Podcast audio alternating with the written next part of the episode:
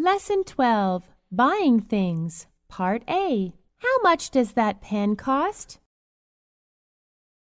That's very expensive. Do you have anything cheaper? Good, I'll take it. Part A. It costs ten dollars.